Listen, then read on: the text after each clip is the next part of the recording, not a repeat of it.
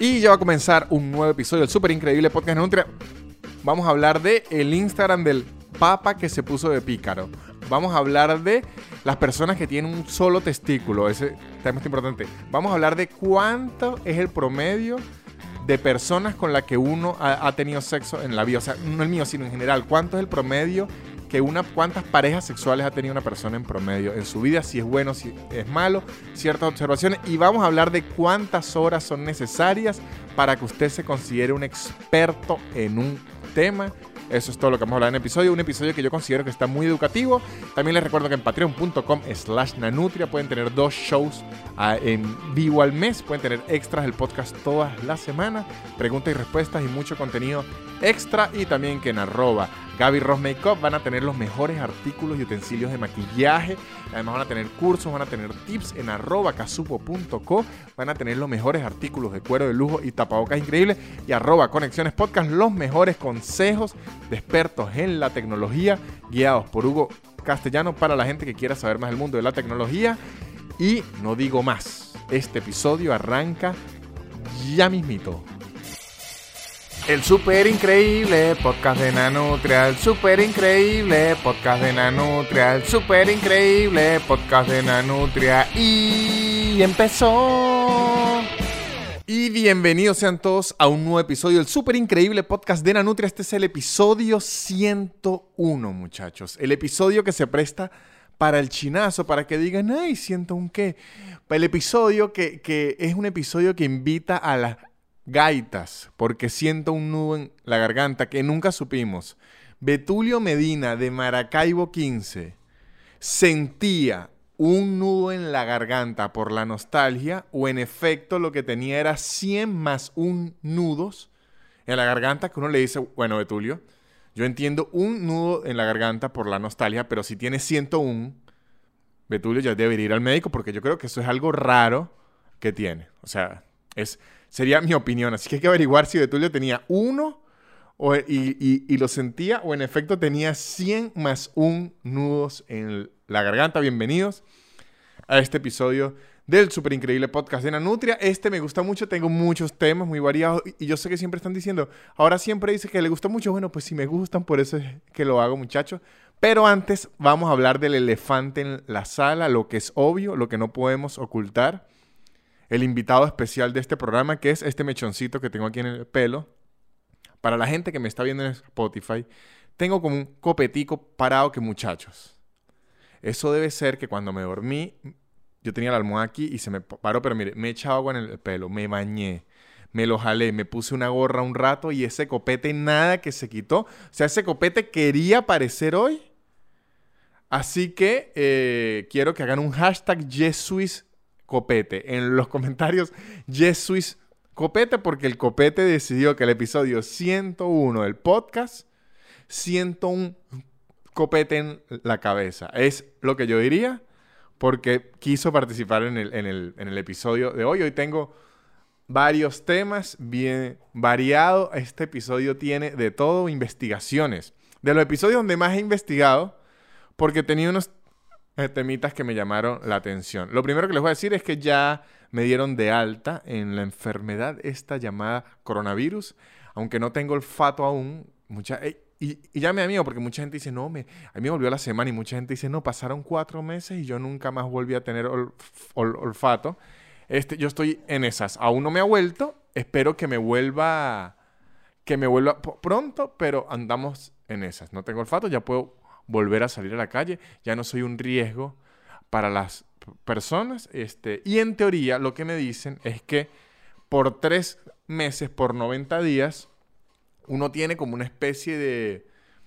No es que es inmune, pero ya no le puede volver a dar porque como que aún lo tengo en el sistema y, si, y en tres meses después me puede volver a esta maldición. O sea que tengo tengo tres meses de gracia. O sea que tengo tres meses para que me vuelva el olfato, para que después se me pueda volver a ir. Apenas me vuelva, voy a oler todo, muchachos. Voy a agarrar al perro, voy a oler la pared, voy a oler el pantalón, voy a oler todo porque para recordar, uno no sabe lo que tiene hasta que lo pierde. Y así era yo con los olores. Así era yo con... Hoy me ocurrió en la mañana, saca al perro, se hizo pupú. Hizo pupú, fue a recoger el pupú del perro como siempre ocurre, o no siempre, pero muchas veces, a veces cuando usted lo va a recoger, comete un error y me manché un poco de las heces del perro. Yo dije, qué bola fue porque lo vi, pero como no tengo nada olfato, yo puedo tener las manos llenas de mierda y no me voy a dar cuenta. Uno no sabe la importancia del olfato. O sea, eh, uno puede estar oliendo a mierda todo el día. O sea, yo puedo tener un pupú gigante en la espalda y no me voy a dar cuenta porque no lo huelo. O sea, alguien me tendría que decir, amigo, tiene un pupú gigante en la espalda. Y yo digo, ah, sí, bueno, es porque es la última moda en Francia. Ajá. Vamos a hablar del primer tema. Un, tema que está por ahí rodando, le han dado rosca, me lo pidieron. Es el, el Papa, el Papa Bergoglio, el Papa Francisco. En una de sus cuentas, porque sabe que el Vaticano, como el Papa, tiene como muchas cuentas. Tiene que ser el Papa en inglés, en español, en italiano, en, quechua. Sería bueno el Papa en maracucho. Y qué vergación. Besa verga, los niños en África. Así, con el Papa Maracucho. Una de sus cuentas del Papa Bergoglio le dio like a una modelo que se llama Natalia Gariboto, una modelo brasilera, brasileña. Aquí dice brasileña, pero yo tenía entendido que también le dicen brasilera. Bueno, a una modelo de Brasil le dio like y la gente, alguien vio, ¿sabe? Que a veces cuando usted entra en la foto dice los contactos que usted sigue, mira aquí, el Papa le dio like. Y entonces se puso esa cosa duro, duro, que Papa está de pícaro, porque además no fue una foto sencilla de la modelo, no era que si la modelo, era una foto de la modelo que es muy voluptuosa, es una modelo estilo Yayita, la de Condorito, o sea, es una modelo grande, o sea, lo que se llamaría una cuarto bate. Y además estaba vestida de colegiala en la foto, como de colegiala, pelando las nalgas, por así decirlo. Una foto bien porno. Y ya va, que aquí tengo la foto, que tenía hasta un... Caption, mire, la, cuenta Francis C. Us, que es como la del Papa Francisco USA, y lo que dice la modelo, vestida de colegiala, voy a intentar poner la foto aquí para que la vean, dice, te puedo enseñar una cosa o dos. No puedo esperar por ustedes a que me vean en octubre en esta sesión de fotos en mi página web, que es una sesión de fotos de eh, colegial, aunque dicen shoot in my side. Entonces, primero, de shoot, que puede ser o foto o disparo. Si usted está vestido de colegiala, es mejor que no diga shoot, es mejor que diga photo session. Y además, el eh, Papa, cuando le da like de colegiala, da más para el chiste porque uno dice, coño, el Papa le habrá dado like de que subo porque era una modelo sexy o le habrá dado like de que subo porque era una colegiala. No, no sabemos, a lo mejor sean las dos, a lo mejor sea una.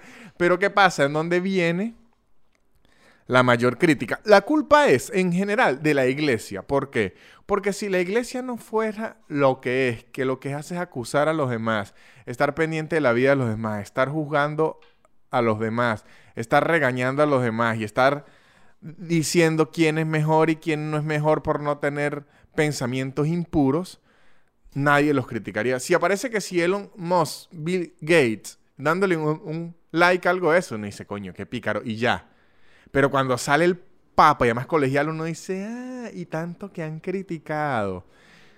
Lo que yo les puedo decir al respecto es que yo estoy muy seguro, o sea, no les voy a decir que no creo que el Papa se pueda lanzar una paja viendo una colegiala? Yo puedo creer que sí, porque el Papa sigue siendo un hombre, pero no creo que, lo vaya a hacer público ni nada así. Pero muchachos, los hombres o las mujeres, a menos que sean asexuales, hay necesidades. Y por eso es que estoy en contra de la castidad en la iglesia, porque si usted lo que hace es eh, bloquear esas necesidades básicas, va a terminar haciendo cualquier locura porque es un pensamiento que usted tiene recurrente, recurrente en la cabeza y no, y no puede, y no puede, y no puede.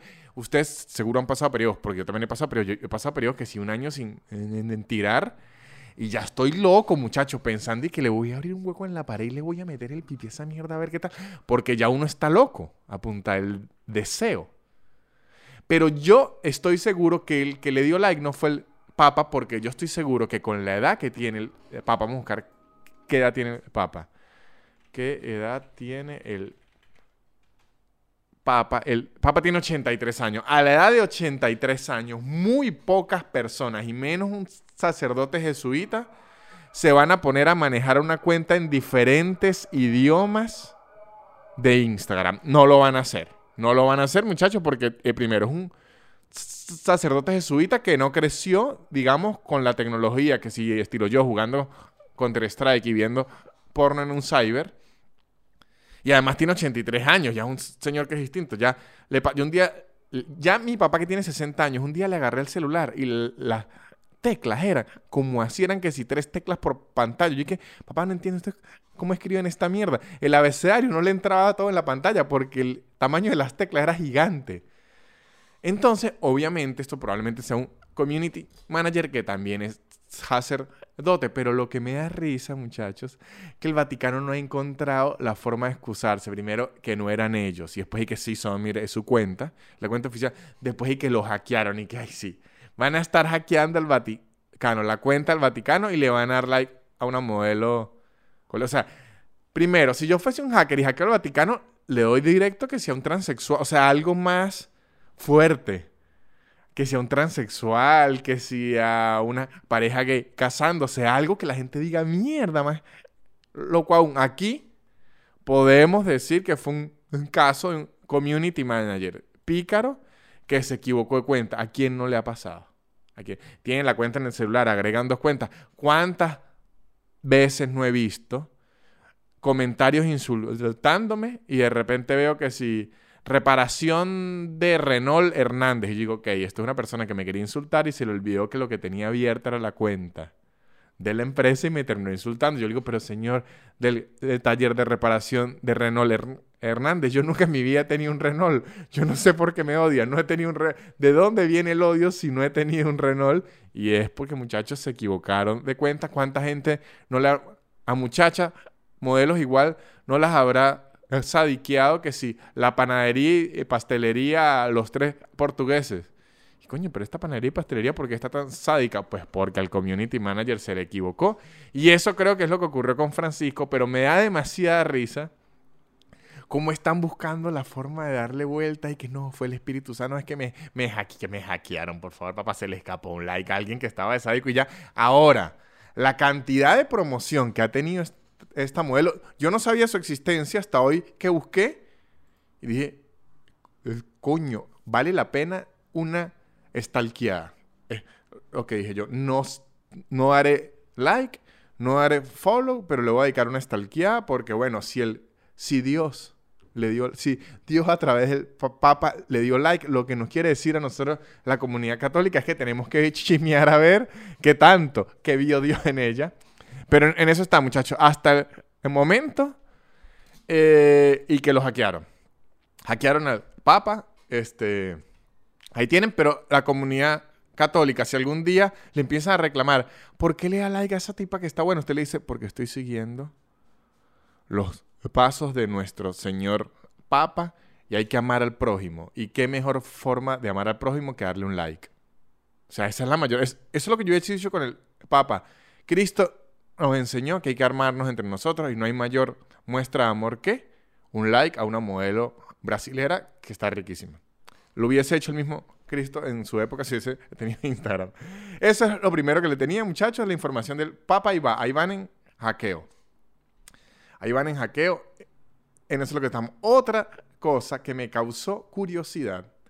Yo en Instagram, usualmente, si no me siguen, allá en Instagram es arroba nanutria, este, hago como que le, le digo a la gente que me cuente eh, cosas para improvisar y hacer chistes, así en las historias. Pongo la casillita de preguntas, que me cuenten cosas y yo me pongo a improvisar. Y usualmente lo que se ha creado con el pasar de los tiempos es que me cuentan algo, la gente lo lee y me siguen contando eso mismo y se arma como una temática. Ha ocurrido muchas veces. Una vez ocurrió acerca de hacerse la paja en los aeropuertos que me enteré horriblemente que es algo muy común. Hombres y mujeres se hacen demasiado la paja en los aeropuertos y yo quedé indignado. Yo veía gente, gente, gente escribiendo y descubrí alguno. Entonces ahí me ayuda a descubrir lo enfermo que están mis seguidores A veces, y me gusta. Me gusta que la gente que sigue, que son los nanulivers, seamos unos enfermos. Me fascina. Ahora, ¿qué descubrí yo la semana pasada que me dejó loco? Un muchacho me escribe que él tiene un solo testículo y que le da vergüenza decírselo a los amigos. Ya le escribo un chiste ahí, de repente me escribe otro muchacho que tiene un, solo testículo, de repente me escribe otro, de repente me escribe otro. Y cuando veo, hay una comunidad de gente con un solo testículo que yo no sabía que era algo. O sea, yo no sabía que lo de tener un solo testículo era algo. Y al parecer hay una comunidad grande de hombres con un solo testículo o de mujeres con un solo testículo que están allí y necesitan una voz y poco se habla del monobolismo, que así lo nombré yo, los unibolas. Los monobolas poco se habla el monobola, porque no sería los el monobola. Así que yo decidí averiguar qué es esto, por qué tanta gente tiene un, solo testículo, es que están, están martillando mal y se lo vuelan, ¿qué ocurre? Averigüé muchachos y tengo la información médica y científica de qué pasa con los monobolas. Porque hay gente que tiene un solo testículo, además de haberlo perdido en una apuesta de, caballos. La gente que no lo perdió en una apuesta de, caballos o que le debía plata a, a la mafia. Se llama testículo no descendido. Miren lo que ocurre. En la mayoría de los casos, digo, mayoría de los casos porque pueden haber casos excepcionales donde la gente de verdad lo perdió, que si no, yo andaba andando bicicleta y se me quedó en, enganchar una cerca y adiós bola. El testículo no descendido, o como se llama técnicamente, criptor, criptorquidia. Criptorquidia, no es monobola, pero creo que monobola suena mejor que criptorquidia o unibola. El testículo no descendido es un testículo que no se trasladó a la posición adecuada en la bolsa de tejidos que cuelga debajo del pene, el escroto, o sea, las bolas, la bolsa antes del nacimiento. Por lo general, solo uno de los testículos se ve afectado, pero eh, eh, aproximadamente el 10% de las personas con criptorquidia le afecta a los dos. hay gente que es cero bolas, cero volares. Los que no le descienden, pero para que vean, en teoría, lo que dice aquí, en la mayoría de los casos, cuando usted no lo pierde por un accidente, en realidad sí tiene el testículo, pero fue que no le bajó no le cayó a la bola. La bola se puede llamar testículo no descendido, criptorquidia o síndrome de la bola tímida. Le podemos decir también, la bola no quiso bajar o floja. La bola dijo, ay, no, ese, ese saco yo en esas bolas voy a sudar mucho y tal, yo mejor me quedo aquí arribita con los otros órganos. Órganos afuera no, los órganos deberían dentro del cuerpo. Entonces, la bola tímida se queda aquí adentro, miren. La gran mayoría de las veces el testículo que no descendió se traslada a la posición adecuada solo y durante los primeros meses de vida. O sea, puede ocurrir que nazca un bebé unibola y a los cuatro meses la bola le bajó. Lo que era, era una bola tímida, pero agarra confianza y, se lanza.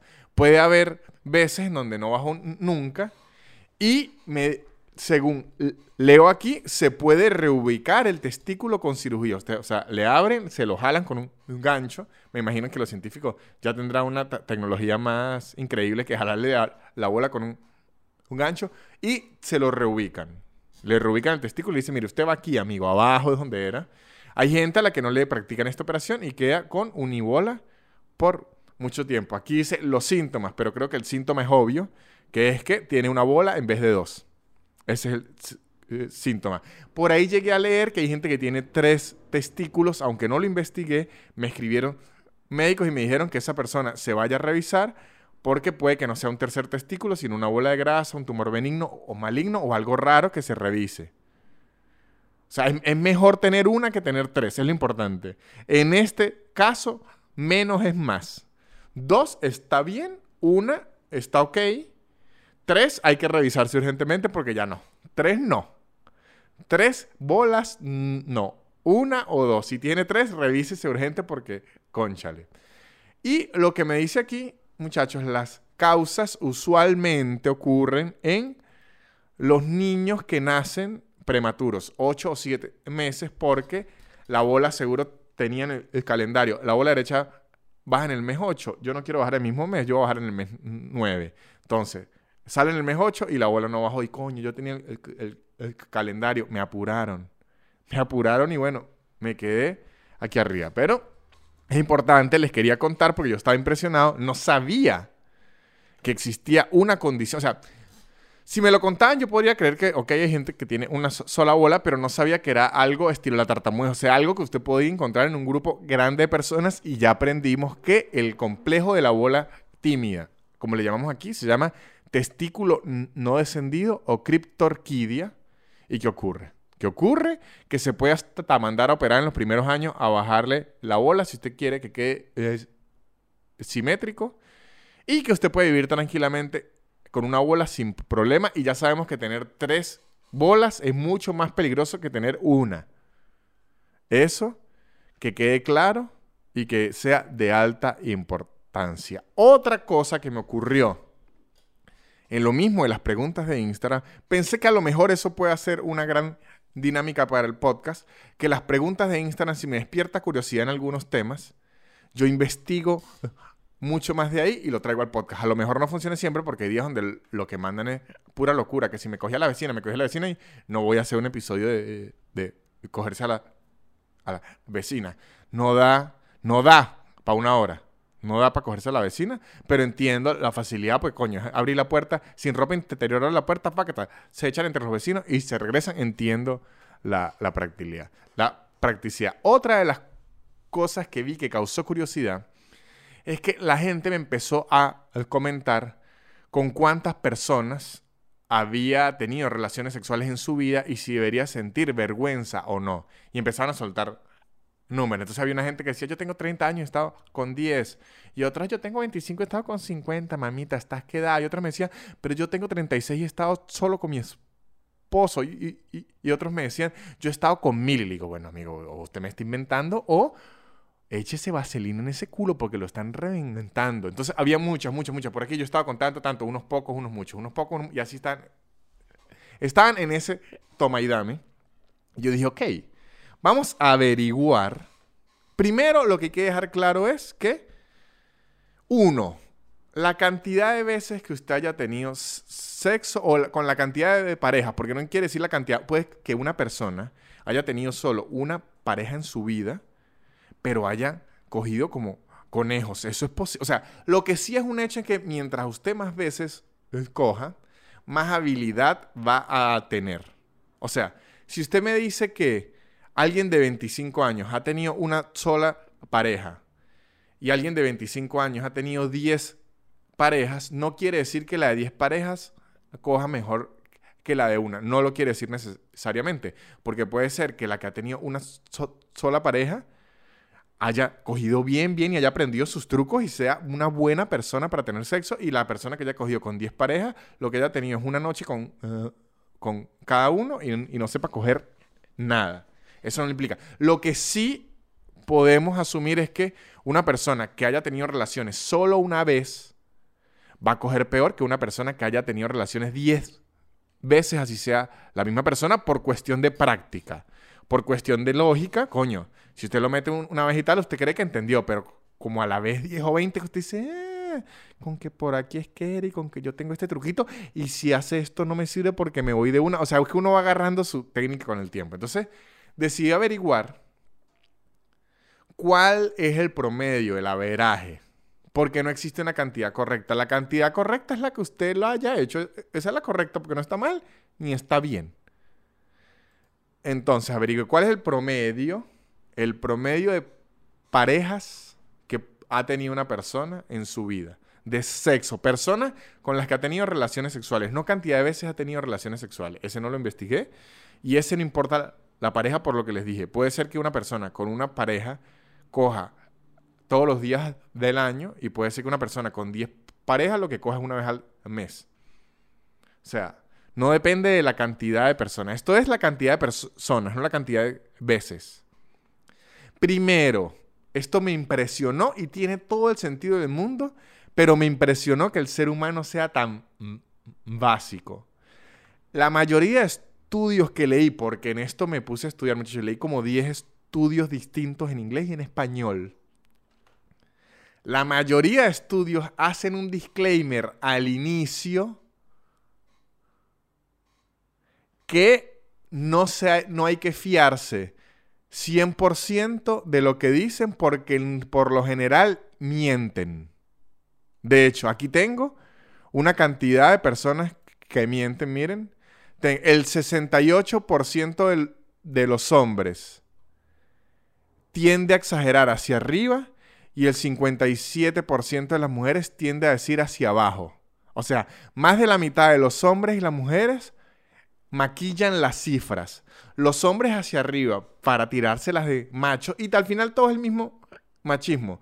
Porque el hombre tiene que ser un macho que eh, coge con mucha gente y la mujer tiene que ser una dama que coge con muy pocas. Entonces, la mitad de las personas, hombres y mujeres, que usted les pregunte, los hombres van a exagerar la cifra hacia arriba y las mujeres van a esconder la cifra hacia abajo. Eso es lo que me dice y que no hay que revisar los estudios con aguja porque no sé quién era con lupa, pero usted también lo puede revisar con una aguja si quiere. Agarra el estudio y lo puya si era con lupa porque mienten. Pero aquí se tiene en general y aquí se demuestra lo que pudiese ser la, la mentira, porque un estudio me arroja que según 15.000 personas entrevistadas en Londres, en Inglaterra, los varones tienen 14 parejas sexuales en su vida y las mujeres tienen 7 parejas sexuales en su vida. Estoy hablando por general según estudio. ¿Qué quiere decir? Que hay mujeres que tienen 80, puede ser, y hay mujeres que tienen 1. Y entre todos se va a equivaler, muchachos, se hace es, sumamos todos y lo dividimos entre la cantidad y eso nos da un estimado. 14 parejas sexuales los varones y 7 parejas sexuales las mujeres. ¿Qué nos están diciendo aquí? Que si los hombres exageran hacia arriba y las mujeres exageran hacia abajo, podemos redondear un 10. ¿Por qué? Porque si prácticamente habemos la misma cantidad de hombres y mujeres en la Tierra, y los hombres me cogen eh, siete veces más, o sea, el doble que las mujeres, me está, o sea, tienen que coger muchísimo más entre hombres que entre mujeres. O sea, que, que entre hombres que, que entre hombres y mujeres. ¿Me explico? O sea, me está faltando gente aquí. O sea, o alguien está mintiendo o hay muchos compadres que se están cogiendo a escondidas porque no hay tantos homosexuales en, en, el mundo. O sea, es o alguien está mintiendo de los dos, que ya se demostró que los dos están mintiendo para que los números den, o hay mucho compadre que está cogiendo y no lo están diciendo, muchachos. Eso es lo que me arroja este estudio. Así que yo puedo, o sea, aquí mismo vamos a redondear en el súper increíble redondeo de la nutria voladora y sus amigos que si los hombres dicen 14 parejas sexuales y lo tiran hacia arriba y las mujeres dicen 7 parejas sexuales y lo tiran hacia abajo, podemos redondear entre 9 o 10. El promedio de parejas sexuales en las personas en el mundo es de 9 o 10. Lo tenemos ya aquí registrado. Ahora, hay gente que ha estado con una sola persona y, se debe sentir mal. No. Hay alguien que ha estado con 50 personas y se debe sentir mal. No. Hay alguien que votó por el chavismo y se debe sentir mal. Sí. O sea, eso sí. eso sí, este, siempre va a estar aquí. Pero me impresionó, muchachos, me impresionó lo que todos los estudios dicen que unos mienten y otros no. Otra cosa que me arrojan los estudios, otros datos que me arrojan los estudios es que sí hay un aumento entre relaciones sexuales de la gente que tiene 40 en adelante a la gente que tiene menos de 40 años. ¿Qué quiere decir? Que en la actualidad es, está mucho más normalizado tener más relaciones sexuales que antes.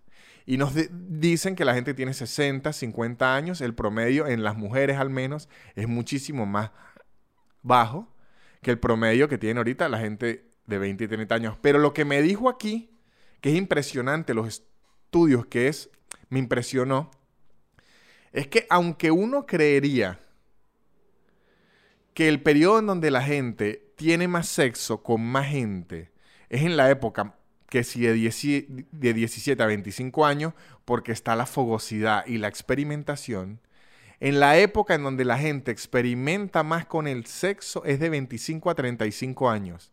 Me lo dice aquí, porque hay un tipo como de maduración, ya cada quien ya sabe más o menos lo que es y digamos que puede ir más al grano y digamos que de 18 a 25 años están todos y que, ay, a ver, coño, si hay un chancecito, yo me meto de 25 a 35 años, la gente está más clara. Y de 35 años en adelante, aunque ya hay más experiencia, ya la gente puede coger mucho mejor y tal. Coño, están más cansados y no me voy a poner a estar inventando, estar buscando por ahí para que mejor me quedo aquí en mi zona de confort. Coño, pues yo tengo 45, a lo mejor yo quiero experimentar demasiado, pero coño, no voy a andar inventando tanta... Yo ya esa mierda, ya jodí. Y, se puede, no estoy diciendo que la gente a los 45 años eh, o 50 años no joda. Yo un día escuché una historia de una amiga que vivía con los tíos, los tíos de 50 años, punta reuniones con amigos, amigos, amigos, y terminaron muchachos organizando reuniones swinger que tienen todo el sentido. Si ya tiene 50 años, ya sus hijos están en la universidad y se fueron de la casa, hay que acoger entre todos. Pero sí también tiene mucho sentido que ya el cuerpo está más cansado y la gente dice, ay, pero tampoco inventar tanto. La televisión española tan buen contenido que me da. Coño, vamos poco a poco, vamos a relajarnos. Vamos a relajarnos un poco. Esa es otra información que tengo que actualmente la edad con mayor actividad sexual es de 25 a 35 años y no menos de 25 como se creerían. Pero aquí tengo una información que me resultó más interesante aún. muchachos, ¿quiénes son los que escogen más? O sea, ¿qué mujeres y qué hombres son los que tienen más parejas sexuales? Aquí tengo los rasgos. Me pareció increíble. Porque es una información bien acertada de un estudio publicado por BMJ Sexual and Reproductive Health y una, y una universidad inglesa, que el, nombre está complicado y no voy a mencionar porque hoy no estoy de inglés y me va a dar un aneurisma si lo menciono. Entonces habla de qué personas, en qué rangos y qué características tienen las personas que tienen más parejas sexuales. Y hay diferencial entre hombres y mujeres. Primero, se determinó, esto me impresionó, que las personas que más tienen parejas sexuales, no estoy hablando de cantidad de sexo, hablo de parejas sexuales distintas que cogen con más gente, son los hombres y mujeres que hacen ejercicio. Los estudios nos arrojaron que las personas que hacen mucho ejercicio son las personas que más parejas sexuales tienen en su vida. Por general, repito, puede que usted no haga nada de ejercicio y tenga mil parejas en su vida, sí. Pero digo en general, global, en estadística, las personas que hacen más ejercicio son las personas que tienen más parejas sexuales en su vida. O sea, que los atletas en las Olimpiadas, eso debe ser una locura. Entonces, volvemos a lo de las orgías olímpicas que hemos hablado antes. Y además, cuando pienso de eso, digo, coño, qué rico, porque la gente que hace más ejercicio es la que usualmente está en mayor forma y que tenga más parejas sexuales, lo único que me hace pensar es, coño, qué rico. Yo no sé si es que eso viene, aquí no explica el por qué, no sé si es que viene de que el ejercicio los, activa más, los pone más fogosos, no sé de dónde viene, pero las personas que hacen más ejercicio, por lo general, tienen más parejas con las que tienen relaciones sexuales. Así que a lo mejor usted dice, coño, tengo dos años que no levanto ni polvo, póngase a hacer ejercicio y de alguna forma por las estadísticas va a empezar a escoger más. Y además tiene un cuerpo saludable. Win, win. Me parece increíble. Volvemos aquí. La gente de 25 a 35 años es la que tiene más parejas. Más que los más jóvenes y más que los más viejos. O sea, si usted hace ejercicios y tiene entre 25 y 35 años, probablemente esté cogiendo o en un periodo de tiempo haya cogido con varias personas de una forma deliciosa. Es lo que me está diciendo aquí el estudio. Ahora, aquí es increíble esto. Miren esto. En las mujeres, en las mujeres, las mujeres bisexuales tienen más sexo que las heterosexuales y las homosexuales. O sea, las mujeres bisexuales tienen más sexo que las heteros y que las lesbianas. Claro, porque es como una, una parrilla maritierra, pescan de los dos mundos. Entonces, y no es que se está diciendo que la gente bisexual es como que promiscuo y que si usted es bisexual va a ser promiscuo, no, sino que por estadística, por alguna razón, ya sea por experimentar o por cualquier mierda, las mujeres bisexuales tienen más parejas en su vida que las heterosexuales y las homosexuales. Está aquí declarado en el estudio. Ahora, en el caso de los hombres, los hombres homosexuales tienen más relaciones que los hombres heterosexuales y bisexuales. ¿Qué nos está diciendo esto? Que las mujeres son más difíciles de, de coger. Entonces, por eso las mujeres bisexuales tienen más ventaja porque cogen hombres, que somos facilísimos de, coger, y mujeres, y los hombres homosexuales cogen más porque cogen puro hombre y, el, y, muchachos, si algo es fácil, coger hombres me lo dice el estudio. Así que hombre, no hay nada que coja más en el mundo que un hombre homosexual. No estoy diciendo que todos los homosexuales son promiscuos, no lo dice el estudio. De hecho, la promiscuidad ya es como relativo. Porque usted puede decir, coño, si he gozado. Usted escucha las tías, son los consejos de las tías a las sobrinas, coño, puté, mi hija, puté por lo que yo no pude, de verdad. Yo regreso al tiempo cuando tenía un cuerpo como el suyo y cómo debía haber puteado. ¿Y qué nos dice de los hombres? Que tampoco es un secreto para nadie. Que si usted eh, gana más, o sea, es un hombre con más altos ingresos, tiene más relaciones sexuales con más gente, no más relaciones sexuales, tiene relaciones con más gente que si no tiene tantos ingresos. Es lo que me dice aquí. O sea, en los hombres lo que predomina es ser homosexual y millonario. O sea, que si usted es gay y millonario, no joda. Tienen que echarse gasolina en el huevo porque, Dios mío, se coge a todo. Y si usted es mujer, bisexual. Entonces, si usted es hombre homosexual que hace ejercicios y es millonario, digamos Ricky Martin, Dios mío. Dios mío la cantidad de huevo que da y que lleva. Sorprendente. Claro, y si usted le agrega eso, ver, sátil, que da y recibe, debe ser increíble. Ahora otro dato que me dejó loco. Loco este dato. Las personas que menos tenemos sexo, o sea, que tenemos sexo con menos gente, somos los clase media. Los ricos, la clase alta tiene 20% más de sexo y la clase baja tiene 20% más de sexo. O sea, los ricos y los pobres tienen sexo con más personas, 20% más que la gente de clase media. Claro, porque los ricos tienen mucho dinero y hacen cualquier locura y los pobres no tienen tanto dinero y no tienen mucho más que hacer. Ahí vamos a echar huevo aquí entre todos. En cambio, nosotros la clase media que estamos ocho horas en la oficina, yendo y viniendo en el transporte. Estamos cansados, muchachos. No podemos tener la suficiente cantidad de sexo con la suficiente cantidad de personas como la gente de, clase baja y clase alta. Así que ya saben, si quieren coger con más gente es o hagan mucho más dinero o tengan mucho menos dinero. Es el consejo que les voy a dar. Porque van a coger con 20% más personas según las estadísticas. Otro dato que me dejó impresionado. Y este último dato que me hizo sentir mal al respecto es que en los hombres la raza no tiene nada que ver. ¿Qué quiere decir?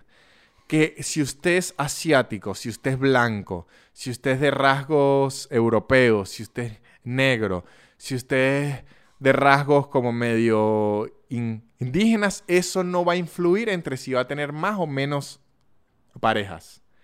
Pero si usted es mujer, las mujeres blancas tienen más parejas que el resto de razas de mujeres.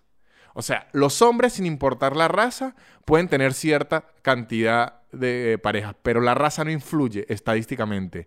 En las mujeres, si usted es blanca, va a coger estadísticamente con más personas. ¿Qué me quiere decir esto? Que las mujeres blancas les fascina coger otras razas y a las otras razas no les gusta coger con hombres blancos. Entonces ahí es que la estadística se me voltea. Claro, porque si usted es un hindú, una persona así de, de raza, digamos, morena o de raza negra y una blanquita dice, esta le voy a partir. En cambio, si usted es una persona de raza negra o de raza como morenita, a lo mejor vea un blanco y diga, mm, este no tiene tanto eh, sabor. O sea que si nos vamos a lo que siempre dicen y que el hombre blanco heterosexual tiene muchas más ventajas a la hora de las parejas. La mujer blanca bisexual es la que predomina la cadena alimenticia de coger con distintas personas. Mujer blanca bisexual es la que tiene estadísticamente más posibilidades. Y si usted es rica o pobre y es mujer blanca bisexual y hace ejercicios, amiga, usted está en la cima de poder conseguir cantidades de parejas. Y si usted es cualquiera de todas, si coge mucho, si coge poco, si es bisexual, si es homosexual, si es heterosexual, lo que sí va a necesitar es oír esta bella publicidad. Muchachos, y a lo mejor en los estudios no lo, no lo dicen, pero no lo revisaron, pero no sabemos la influencia del maquillaje en nuestras posibilidades de coger o no, pero para no descartar hay que arriesgarlo, hay que intentar muchachos. Por eso es que arroba Gaby Ross Makeup ofrece todo tipo de maquillajes para cualquier persona. Si usted es homosexual millonario, si usted es bisexual blanca, si usted hace mucho deporte, si usted no hace mucho deporte, en arroba Gaby Ross no se discrimina, muchachos, y tienen los mejores equipos, accesorios de maquillaje y tiene cursos online increíbles. Acaban de dar un curso de bodas, de maquillaje de bodas. Seguro ahorita vendrán con cosas nuevas. Arroba Gaby Ross Makeup, muchachos, no discriminamos hombres, mujeres bisexuales, si tiene mucho dinero, si tiene muchas parejas sexuales, si no tiene parejas sexuales, a la hora de maquillarse no hay nada mejor que arroba Gaby Ross Makeup y arroba Conexiones Podcast que hace. Mientras la gente está pensando, no, que voy a tener sexo con tantas parejas, que no he tenido sexo con tantas parejas, en Conexiones Podcast le dicen, ya va, ya va, ya va, el sexo no lo es todo en la vida.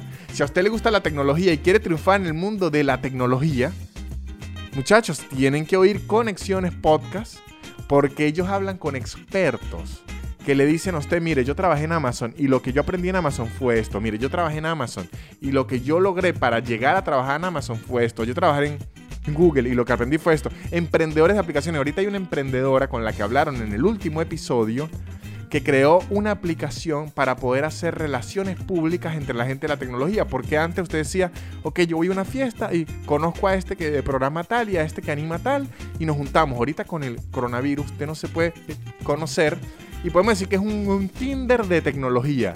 Y a lo mejor no sabemos si además de negocio hay oportunidad de conseguir personas con las cuales tener relaciones sexuales. A lo mejor sea como un Tinder que además le dé trabajo increíble. Es como mezclar LinkedIn con Tinder. Todo eso lo pueden ver en arroba conexiones podcast y arroba casupo.co.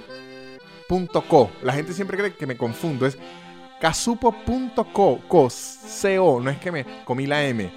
Casupo.co tiene los mejores artículos de cuero increíbles, no importa igual, si usted tiene mucho sexo y tiene poco sexo, los artículos igual se le van a ver bien y además si usted va a tener sexo con diferentes personas, es bueno usar los tapabocas y casupo.co tiene los mejores tapabocas del mercado que ahorita tienen. Ya va, ver si se los busco. Se los voy a buscar. Perdón esa pausa en el video, muchachos, pero es que tiene esto. Miren esto, tiene esta cuerdita que al inicio no entendía bien que me la dieron y funciona increíble porque usted se la pone, una cuerdita que lo sostiene y es muy, muy... O sea, uno no entiende la practicidad hasta que la usa. Porque usted llega, sabe que llega a una tienda hay que ponérselo. Y, sale que quitárselo. Y le digo, Carlos, entonces entre la quitadera y en el bolsillo, esa mierda se va a terminar infectando y usted le va a dar en vez de coronavirus, cólera. Cambio, usted lo tiene aquí guindadito, se lo pone, se lo quita y es perfecto. Además hay de muchos colores, muchos diseños, todo eso lo pueden ver en casupo.co. Ah, muchachos, seguimos con el súper increíble podcast en otra. Saben que ya sacó la policía, pero me ocurrió algo en estas noches tan demente. Que es que soñé con Messi. Y, Messi, algo de Messi, y Messi me dijo, hola, y yo uso casupo.co. Yo digo, coño, ahora publicidad en los sueños. Me faltó decirle, y arroba Gaby Ross Makeup y arroba eh, Conexiones Podcast, Messi, mientras va en, en el autobús. Se maquilla tranquilito con arroba Gaby Ross y oye Conexiones Podcast, Messi, porque no sabemos si cuando salga del, de su carrera deportiva se quiera meter en el mundo de la tecnología. Pero yo dije, coño, publicidad en los años, eso va a ser lo nuevo. Elon Musk con el chip en el cerebro, hacia allá donde, eh, hacia allá donde viene. Muchachos, el último tema del episodio de hoy, que también me llamaba mucho la atención, es menos genital. Debo decir que este episodio ha estado bastante genital. Primero, con los genitales del Papa, porque, o el community manager del Papa, este, que se puso picarón y se le fue un like. Después con los monobolas y después con la cantidad de parejas sexuales. Pero ahora voy a leer algo que me parece muy interesante, que yo ya había leído a través del tiempo, pero decidí agarrar la información. Es que leí que qué se necesitaba para ser un experto en una rama. Porque ustedes saben, yo eh, lo había leído este, también, de lo que se necesitaba para que algo fuera rutina y para que algo fuera costumbre. Que siempre dicen que si usted hace algo por 21 días seguidos, se convierte en rutina. Y si hace algo por 62 días seguidos, se convierte en, en costumbre. ¿Qué quiere decir? Si a usted no le gusta hacer ejercicio, no lo siente suyo, no lo siente parte de usted, pero se esfuerza y lo hace por 62 días, ya el cerebro lo registra como una costumbre y ya su cuerpo prácticamente le va a pedir que haga ejercicio o que haga dieta. O sea, lo difícil es aguantar los primeros días mientras el cerebro lo registra. Por eso es que yo siento que hemos cambiado mucho de personalidad durante la pandemia, porque duramos 8, 7 meses encerrados, hacíamos un pocote de cosas que no hacíamos antes y ya no quedaron de costumbre. Un ejemplo, yo empecé a orinar sentado, ya se los he dicho. Y en estos días, muchachos, estaba en un centro comercial y fue a orinar de pie y se lo juro que sentí que se me olvidó. ¿Cómo es que era esta mierda? Agarro el pipí con las dos manos, me lo echo para atrás, me lo saco. como Se me había olvidado porque ya estaba... Eh, sentía que me iba a caer, que perdía el, el equilibrio porque ya había adoptado demasiado la costumbre. Por eso es que también cuando alguien emigra, que usted dice, marico, pero este dicho ahora hace esas cosas tan raras que antes no hacía, porque la hizo por tantos días que el cerebro lo registró. Pero entonces yo había leído que para que usted se considerara un experto en algo, tenía que trabajar cierta cantidad de horas en eso. Y decidí averiguar para qué. Y conseguí un artículo muy increíble. Esto es increíble porque esto es un artículo en donde alguien leyó un libro, me lo resumió y me lo sintetizó y yo lo que leí fue su resumen. Pero esto fue alguien que escribió un artículo sobre un libro que se llama Fueras de eh, serie. ¿Por qué unas personas tienen éxito y otras no? El libro es de Malcolm Gladwell. Yo leí el libro de Malcolm Gladwell, que se llama Fueras de serie porque unas personas tienen éxito y otras tienen no. No leí el libro de Marcos, de Malcolm Gladwell. Leí una síntesis que alguien hizo, el libro de Malcolm Gladwell, por si alguna vez se lo quieren leer y aprender más. Le voy a leer la sinopsis del libro, ya luego vemos las conclusiones, que yo ya saqué las mías según su resumen, y están las conclusiones del que lo resumió. La sinopsis del libro es esta. ¿Qué diferencia a quienes hacen algo especial de la vida y a quienes no?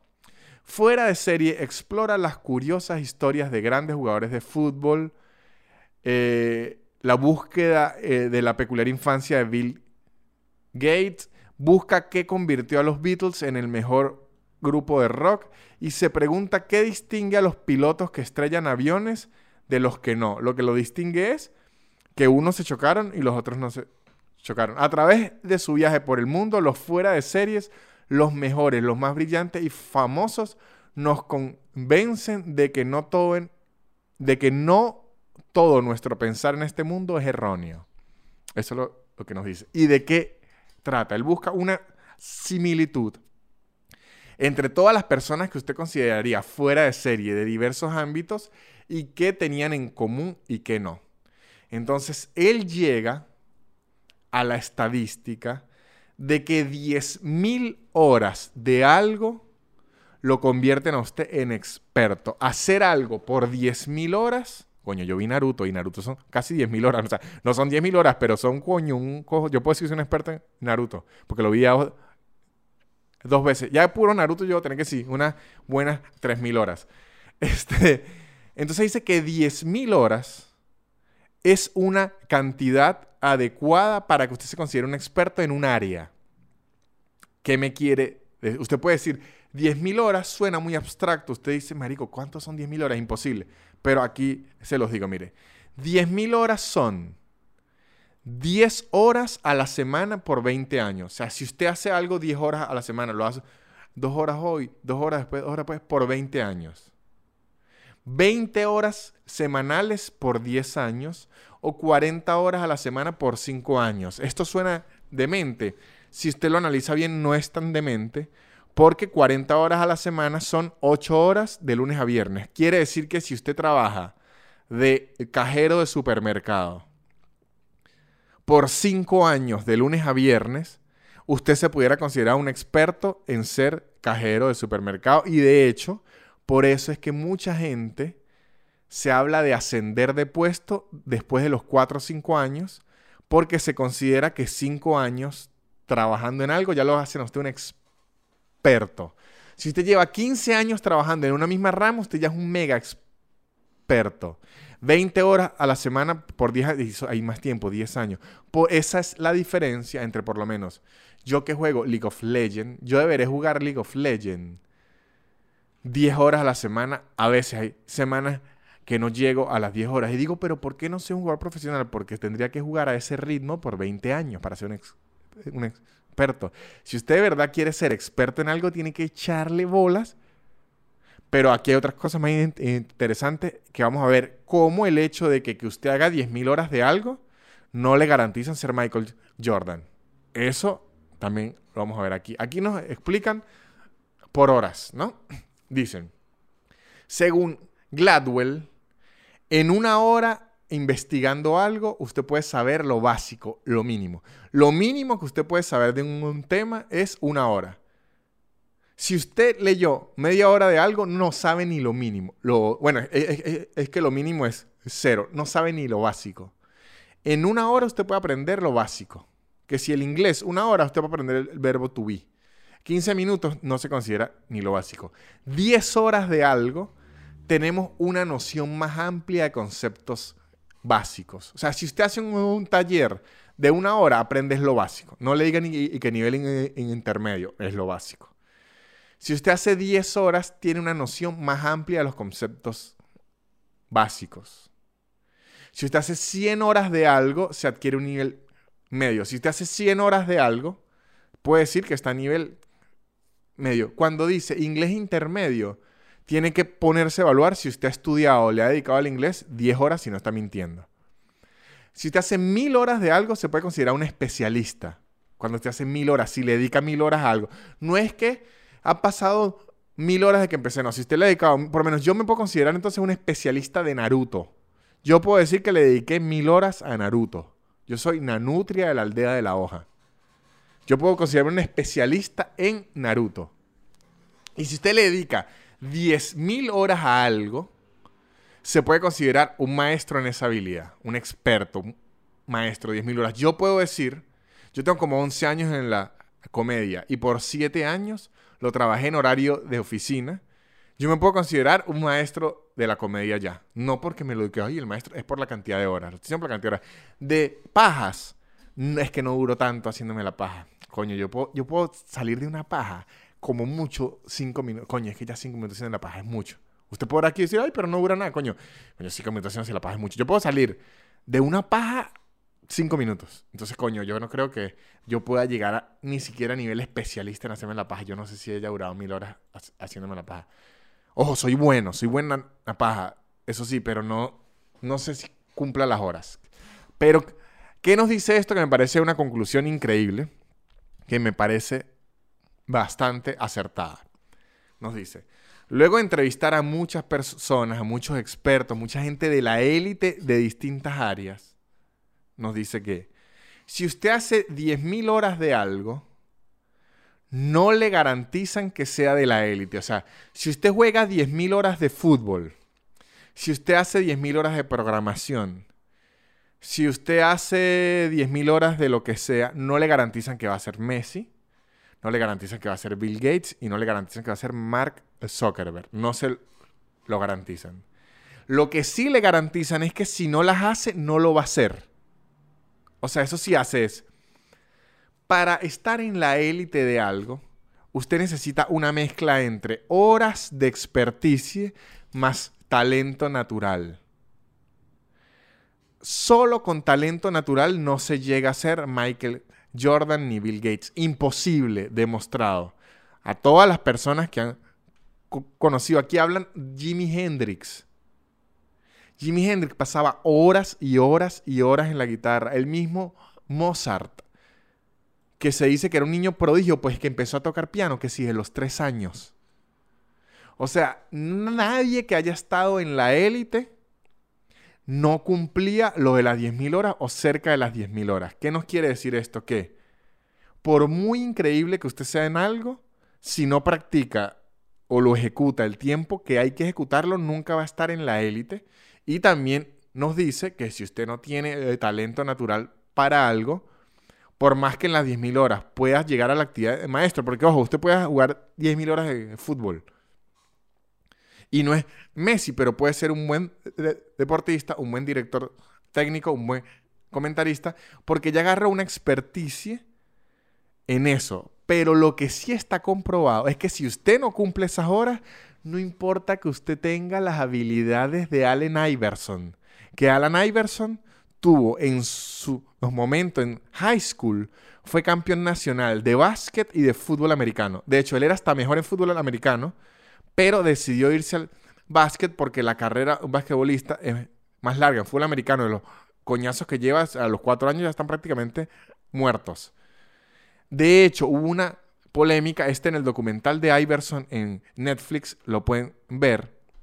Hubo una vez una en entrevista Sabe que Iverson, durante toda su carrera, en el documental lo pueden ver, siempre se prestó a la polémica. A veces no era su intención, sino como que los medios lo agarraron. Este es el chico malo y el chico malo. Y en una de sus entrevistas, él una vez faltó a la práctica. Y en una de sus entrevistas lo que hablaron es de la práctica. Y él dijo obstinado, ¿por qué estamos hablando de la práctica? Él no se refería a la práctica del deporte como tal él se refería por qué en una rueda de prensa están hablando de una práctica de un día. Es lo que se refería. Y los medios agarraron. Iverson está diciendo que no hay que practicar el deporte y tal. Y después en el documental él explica que es imposible que él hubiese llegado a ser Alan Iverson si no lo hubiese dedicado desde niño a entregarse al deporte de lleno. Pero los medios lo quisieron poner y que Allen Iverson no apoya practicar. Iverson explica cómo es imposible. O sea, es imposible si usted tenga las mejores habilidades de la Tierra que si no, ¿por qué? Porque gente habilidosa y demasiada. Inclusive, si usted está muy buena, tiene que igual seguir manteniendo eso porque gente buena hay en el mundo millones, gente inteligente hay en el mundo millones, gente que eh, corre rápido hay en el mundo millones. Usted tiene que dedicarle horas y horas y horas para nivelarse, para tener la teoría, para entender. ¿Usted cree que Messi es mágico? Pero usted cree que Messi no entiende el fútbol a nivel de teoría en otra forma, porque es que él ya ha jugado demasiado, él ha vivido el fútbol, él ya sabe de qué forma van a reaccionar la gente por la experiencia. Y la experiencia no se consigue a punta de, eh, de, talento. Entonces, ¿qué significa esto? Que si usted practica demasiado, no va a ser Jordan, pero así usted tenga mucho más talento en, la tierra, si no practica, tampoco lo va a hacer. Así que la práctica lo va a hacer mejor sí o sí. No lo va a hacer el mejor, pero lo va a hacer mejor de lo que era antes. Así que muchachos, la práctica hace el maestro se cumple. ¿Y cuántas horas de práctica hacen el maestro para que el refrán esté bien hecho? 10.000 horas de práctica hacen al maestro. Eso es lo, lo, que nos, lo que nos dice aquí el estudio. Y aquí nos da unos porcentajes que me, coño, qué bueno que esté pura data, data, data, data. Acuérdense, muchachos, que estamos incentivando el hashtag nanoerror, que cuando yo la cague en algo, que probablemente ahorita que me metí en puros temas raros de estadísticas y eso, la he cagado mucho, hashtag nanoerror y me corrigen ahí, porque al igual que el community manager del Vaticano, yo soy humano y puedo cometer errores. Nano error mío y nano error del Vaticano. Este, me dan una información que es increíble. Miren, aquí dicen, con 10.000 horas, ¿no? Con 10.000 horas de experiencia, cualquier persona aumenta el 24% de habilidad mínimo si es un deporte. O sea, lo mínimo que va a ocurrir, o sea, si yo ya juego aquí, lo mínimo que va a ocurrir después de las 10.000 horas es que yo juegue 24% más, lo mínimo. Hay gente que en un año despegan, inclusive ocurre en la, en la comedia. Yo siento que este año la pandemia fue una mierda, pero que el año anterior yo evolucioné en la comedia por estar aquí en Argentina y por hacer shows semanales y por tener el podcast y todo eso, yo tuve una evolución durísima y otros años, póngale que si el año pasado yo evolucioné 20%, yo tenía unos años en donde evoluciono 5%.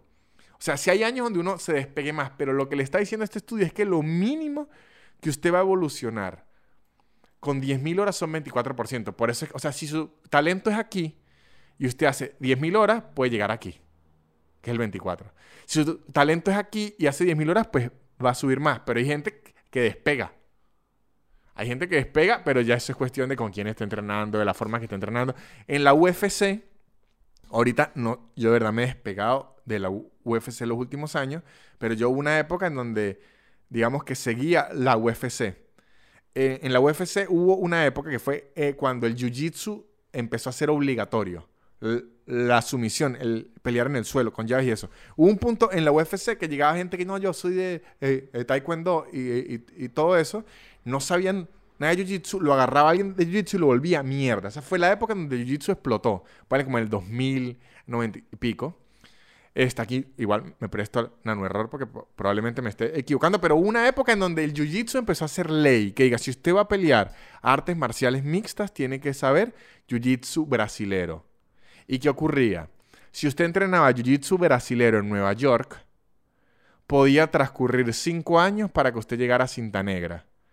Si usted entrenaba Jiu-Jitsu brasilero en Brasil, en año y medio o en dos años, llegaba a cinta negra. ¿Y qué ocurría ahí? Era por las horas y eso. Sí, pero influía demasiado quién le estaba dando las clases, la forma en que practicaban, que usted va a cambiar en un ambiente puro eh, jiu-jitsu. Eso afecta también demasiado cuando usted se va a ser experto en una rama, por lo menos les digo yo, yo como comediante he tenido la suerte que desde que empecé, coño, siento que este episodio está quedando tan informativo que digo, coño, así debería ser siempre, ¿no? Como sin... O sea, me gusta los chistes y la hablaré huevonada, pero siento que hoy sí le estoy dejando algo. bueno, agarran ahí por los que le debo. en el 101 es que aprende este en la comedia yo he tenido la suerte que desde que empecé en este mundo a mis 22 años, 21, tenía 21 para cumplir 22, trabajaba en una oficina que éramos escritores de comedia, nos dedicamos a escribir y todo mi ambiente era de comedia, mis amigos eran, comediantes y les voy a ser sincero, yo tuve una evolución a la comedia increíblemente rápida. De hecho, aquí en Argentina me junté con comediantes, en México me junté con comediantes porque aprendí que si usted vive en un mismo ambiente en donde todos estén pensando lo mismo, usted va a evolucionar más rápido. Por eso es que he visto a comediantes que tienen un trabajo de día que es distinto a la comedia, porque obviamente la, o sea, la comedia lo más difícil es que dé plata, que dé risa es lo de menos. Lo más difícil de la comedia es ver la, la plata. Y como tienen un trabajo de día en otra cosa, de verdad se les ve que su evolución es más lenta, no porque sean peores ni nada, porque hay gente que es muy talentosa, sino porque en su día a día tienen que dividirse. O sea, de día soy ingeniero o taxista o Uber o lo que sea, y en la noche que soy comediante. De verdad yo tuve mucha suerte que por muchos años, desde que me despertaba era comedia, hasta que me acostaba, y eso me ayudó mucho en, mi evolución. Digamos que fue como una una cámara del tiempo. Y por eso es que yo eh, sí recomiendo que la gente haga talleres de comedia eh, o algo así, porque el taller de comedia no lo va a hacer mejor comediante. Le va a dar unas herramientas que usted le puede sacar provecho o no, pero lo que sí va a hacer es que lo va a rodear con puras personas que tienen sus mismos intereses, que están buscando lo mismo y eso en un ambiente nutre demasiado. Aplica para lo que sea. Que aunque las clases online, yo las apoyo 500% por la comodidad, la practicidad y, todo eso, sí siento que si las clases online no integran a los estudiantes entre sí, tienen que buscar la forma de integrarlos, no les sacan tanto provecho, porque que los estudiantes estén todos juntos buscando una misma meta y todo eso hace que se nutra, porque las conversaciones entre ellos son de lo mismo, este ve algo que este no ha visto. Entonces sí siento que las clases online, aunque son muy útiles, sí tienen que buscar la forma que los integrantes se integren entre sí, porque eso hace que el trabajo se acelere y sea mejor, o en el, el caso de ingeniería donde yo estudié, hace que los estudiantes se vayan a beber y a emborracharse, que aunque no me da habilidades en la ingeniería, me dio habilidades eh, sociales y aprendí a jugar póker. Que usted dice, coño, no esperaba aprender a jugar. No esperaba aprender a jugar póker en la universidad ni a tomarme una botella de 700 mililitros de un solo trago y lo aprendí. Entonces aprendí a programar, aprendí a optimizar un sistema, aprendí a jugar póker y aprendí a tomarme una botella completa, un solo trago de ron. Es lo que llamamos educación integral. Muchachos. Y yo espero que en este episodio del podcast ustedes hayan aprendido unas cosas, lo comenten con sus parejas sexuales, con sus amigos de una sola bola, que se vayan a revisar, ¿será que yo tengo una bola? Que tengo dos, que aprendan que por más talentosos que ustedes sean, no se sean creídos, hay que practicar y practicar y practicar, porque si no, no lo van a lograr. Y también recuerden que en patreon.com slash nanutria me ayudan a mí para agarrar más horas de vuelo porque hago dos shows en vivo mensuales y subo extras todas las semanas del podcast. La semana pasada subí un extra de una hora hablando con Chucho y Andrina de Santo Robot que quedó muy divertido. Este, pueden entrar a patreon.com eh, nanutria. Tenemos los lunes de preguntas y respuestas. Siempre voy subiendo links, siempre voy subiendo recomendaciones y tenemos una conversación mucho más directa y sincera por ahí. Porque en las otras redes siento que hay unas opiniones que no hay que dar porque la gente se va a poner a pelear y va a caer encima y son una ladilla. En Patreon estoy mucho más libre. Y recuerden también seguir a nuestros patrocinantes, arroba casubo.com, los mejores artículos de cuero de lujo y tapabocas con unas cuerditas increíbles que son muy prácticas. Arroba Gaby Ross Makeup, los mejores accesorios de maquillaje, equipos de maquillaje, cursos y tips. Arroba Gaby Ross Makeup y arroba Conexiones Podcast, el mejor podcast en español, donde Hugo Castellano entrevista a personas que lo han logrado en el mundo de la tecnología para darnos su experiencia, su experticia y de esas horas que ellos tienen, nos dan un poquito más de horas y evolucionamos. Entonces así, lo que le digo, además que me dedico a la tecnología, oigo podcast de tecnología, acelero, acelero mi método de aprendizaje. Esto ha sido todo. Espero que les haya gustado. Chao. the bill, La élite. Barrera. Yeah. Super increíble. Pop, pop, pop, pop, podcast de Nanutria. super increíble. Pop, pop, pop podcast de Nanutria Es casi una hora llena de locura Y un acento gocho que es una dulzura. El perro siempre jodiendo la grabación Y él soltando pura desinformación. Sub, sub, sub, sub, super increíble. Pop, pop, pop, pop, podcast de Nanutria Sub, sub, sub, super increíble. Pop, pop, pop, pop, podcast de Nanutria